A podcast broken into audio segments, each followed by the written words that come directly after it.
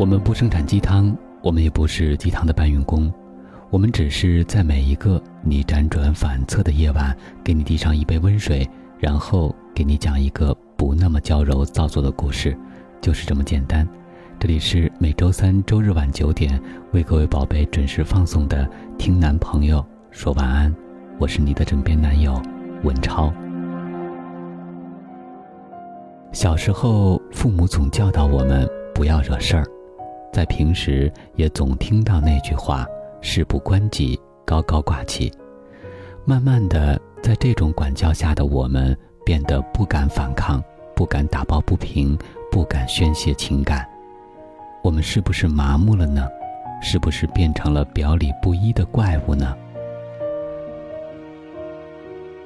有一次排队进博物馆，足足等待了三个小时，等终于到了前面，我才知道我一直被撇在队伍后面那么久的原因了。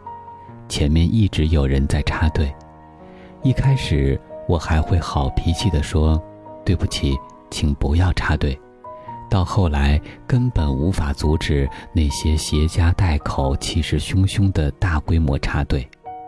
插队者理直气壮地扯着嗓子说：“我又不是没排队，你还要让我再去排两三个小时吗？你就这么欺负外地人吗？”这世上就是有这么一些人，因为自己处于弱势，恼羞成怒，在迁怒他人。甚至把地域歧视这个帽子强扣在别人头上，把自己的愤怒、受到的委屈都推卸到别人的身上。无数次在电影院里，旁边的人大声的打电话，手机屏发出的光可以照亮半个影院。熊孩子吵吵闹闹的哭声，每次我都是翻个白眼，内心暗暗诅咒那个人，却从来。不敢站起来说，就不能好好看场电影吗？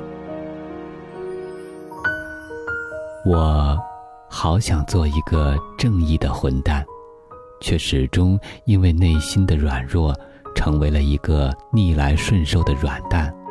而内心软弱的人，往往会在暗处变成有攻击性的怪物。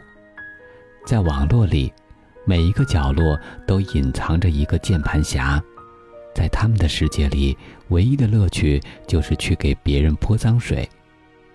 美女发自拍，有人会说：“这人肯定整过容，别骗大家了。”旅行家发美食发生活，他们会说：“没钱还瞎晃荡，真是给社会制造麻烦。”明星发名牌包、名牌车，他们又说：“钱那么多，也不捐给别人。”整天买名牌有什么好炫的？真是没社会责任心。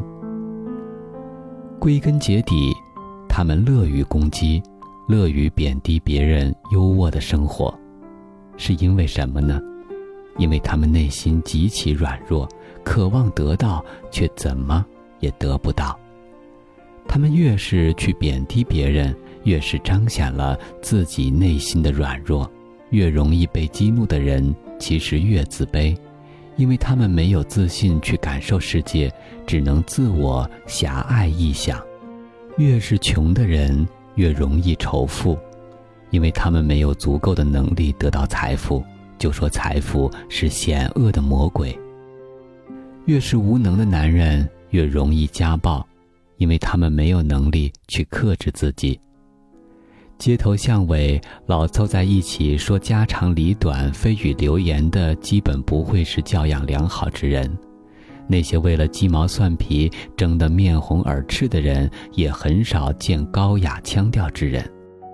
就连香港警匪片中那些真正的大佬，都不是易怒易躁、动不动就砍砍杀杀的江湖佬。其实，人一切的愤怒。都来源于自己身上的某个缺口，只不过我们很难向自己承认自己的无能和失败。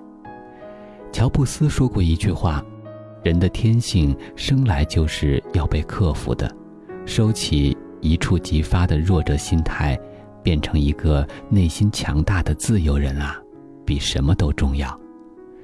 就像王朔那个臭流氓说的那样。你必须内心丰富，才能摆脱那些表面的相似。煲汤比写诗重要，自己的手艺比男人重要，头发和胸和屁股比脸蛋儿重要，内心强大到混蛋比什么都重要。从今以后，宁愿做一个内心强大的混蛋，也不要做一个弱势的软蛋。朋友，不要跟一个傻子争辩，否则分不清谁是傻子。请不要把脾气留给了最爱的人。